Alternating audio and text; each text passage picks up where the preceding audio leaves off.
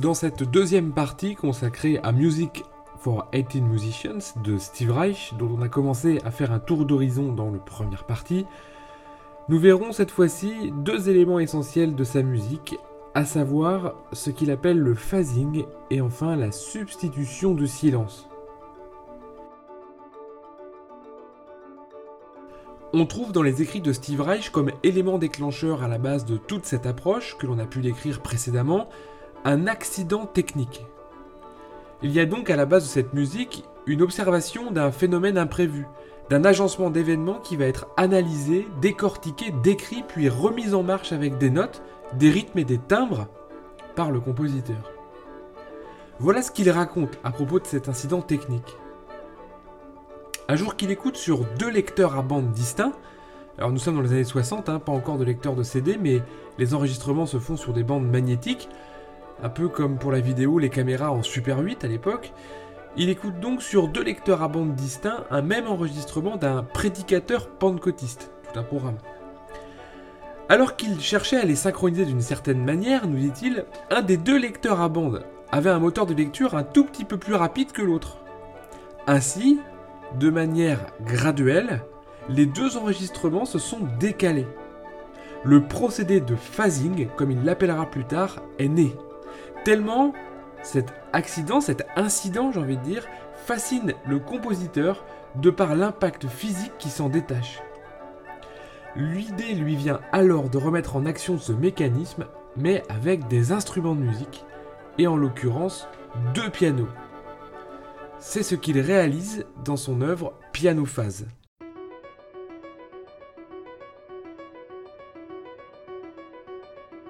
Comme vous l'entendez, Piano Phase est d'abord composé exclusivement, en tout et pour tout, d'une mélodie de 12 notes avec un enchaînement rythmique continu de double croche.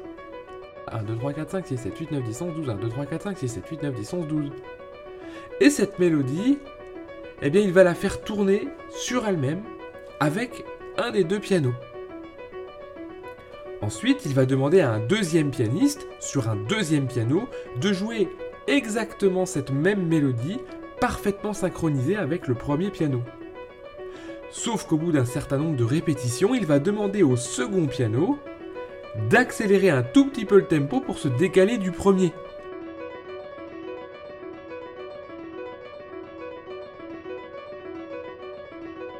Le piano va continuer d'accélérer progressivement, de manière graduelle, si vous voulez, à tel point que la note 1 va se retrouver face à la note 2, puis la note 2 face à la note 3, etc. au fur et à mesure des accélérations. Cela créera ainsi des effets d'écho très hypnotiques, lancinants, ainsi que des rythmiques impressionnantes de par les décalages successifs. J'ai pour habitude de prendre comme comparaison le phénomène des clignotants au feu rouge. Imaginez que vous êtes au feu rouge et que vous voyez le clignotant de la voiture de devant allumé et que vous entendez le son du vôtre. De par leur vitesse un tout petit peu différente, vous allez voir les clignotants se synchroniser et se désynchroniser.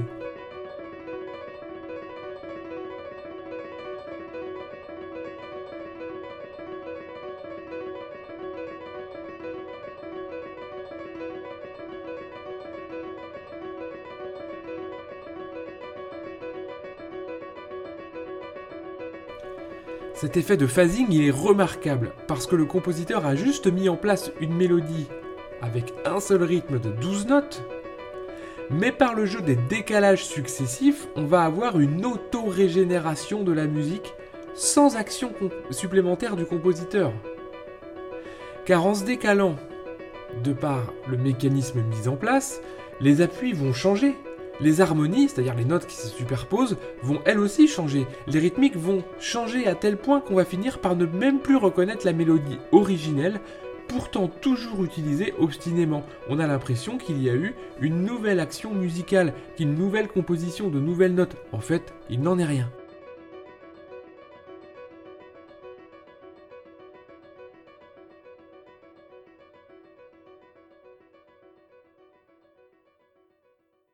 Au bout d'un certain moment, le mécanisme va arriver à son dénouement. Les deux mélodies vont se resynchroniser comme elles l'étaient au point de départ. On se retrouve donc au début de la boucle. Et tout peut recommencer. c'est un mécanisme de boucle dans la boucle, c'est un mécanisme infini qu'on a juste à remonter.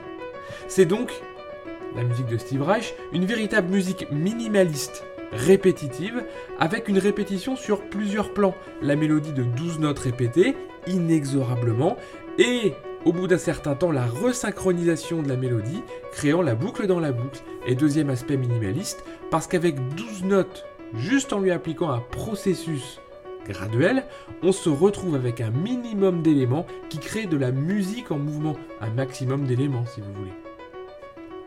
Steve Reich explique ces phénomènes en les comparant au fait de retourner à un sablier et qu'il nous invite à regarder toutes les micro-variations de ce mouvement perpétuel qui paraît identique alors qu'un tas d'éléments sont toujours différents. L'écoulement de chaque grain de sable, le niveau du compartiment du sable du dessus qui baisse et celui du dessous qui augmente. Il prend deux autres exemples, une balançoire qu'on met en action, dont on attend le retour à l'immobilité, ou alors les pieds qui s'enfoncent dans le sable avec le mouvement des vagues. Il a une vision ainsi mécanique de son développement musical. Il brise ici avec la toute-puissance du compositeur, avec la toute-puissance de l'artiste et de son inspiration qui va dans ses os. Il se désolidarise en plus ici du résultat. On remarque ici un autre aspect fondamental de la musique contemporaine, à savoir que le résultat n'est pas une fin en soi, ce qui compte autant, voire encore plus, c'est le cheminement du compositeur, les idées dont il s'inspire, la façon d'aborder le fait musical et la réflexion qui l'entoure, qui se veut elle aussi révélatrice d'un ressenti et d'une observation de la marche du monde et du sensible. Vulgairement, ça marche tant mieux, ça marche pas tant pis. Reich explique le phasing comme un processus sonore graduel. On peut y lire une idée et une vision du monde dans lequel on remarque que tout serait processus, que ce soit dans la biologie, dans l'ordre social, dans l'industrie. Le monde est un immense process.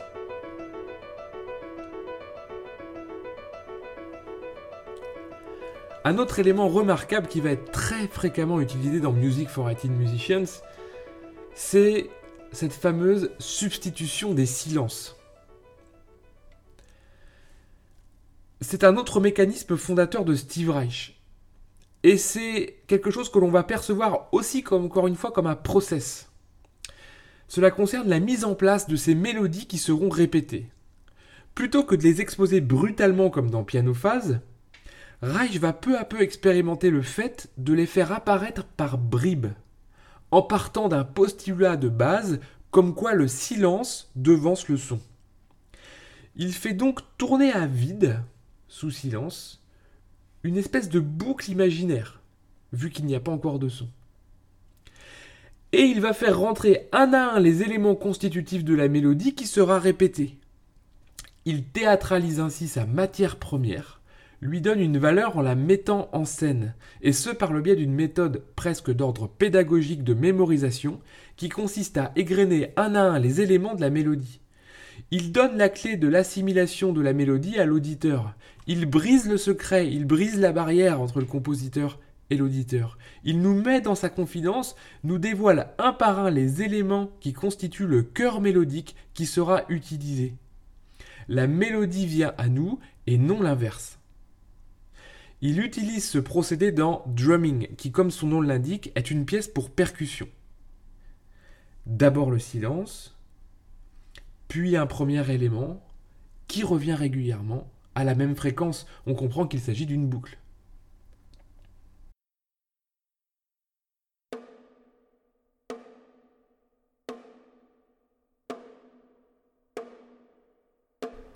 Au bout de quelques répétitions apparaît un nouvel élément confirmation d'une boucle. Et un à un, comme par magie, la musique prend vie, s'articule et la mélodie trouve sa forme finale en ayant embarqué au passage l'auditeur dans l'intimité de sa transe.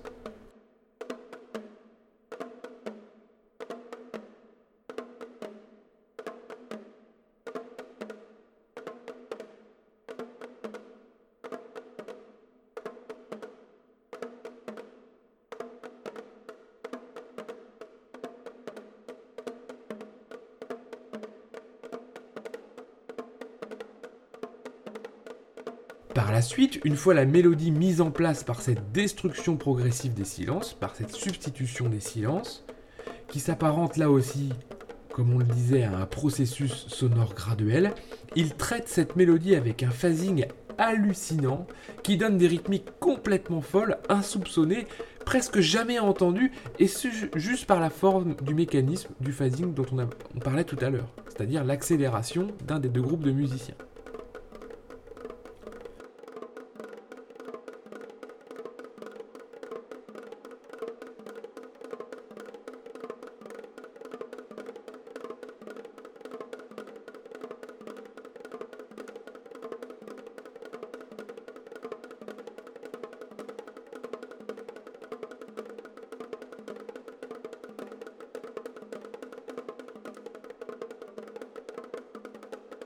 Je fais une petite parenthèse autour de la substitution de silence, adressée à ceux qui ont pu composer ou pratiquer de la musique électronique.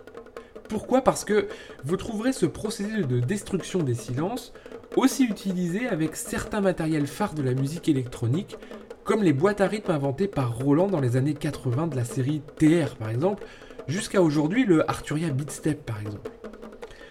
En effet, pour programmer rythmiquement les différents sons synthétisés à l'intérieur de la machine, vous trouverez 16 boutons, alors appelés pas step en anglais, correspondant à un bloc de temps assigné à une petite LED rouge et bien sûr un son quand le bouton est enclenché. C'est donc un espace de temps qui tourne en boucle et dans lequel, enclenchant tel ou tel bouton, tel ou tel pas, on crée un rythme de manière progressive en substituant les silences. On retrouve donc presque l'influence de Steve Reich ici, si vous n'avez pas tout compris, ce n'est pas très grave car je me reste ici à ceux qui ont déjà pu manipuler ces machines et pour qui, je pense, cela sera très clair. Nous voici à la fin de notre deuxième partie, dans laquelle on a pu voir les principes fondamentaux de phasing et de substitution des silences. Il ne restera plus que dans le prochain numéro à revenir à Music for 18 Musicians et nous décortiquerons ensemble des extraits dans la lignée de nos réflexions jusqu'ici.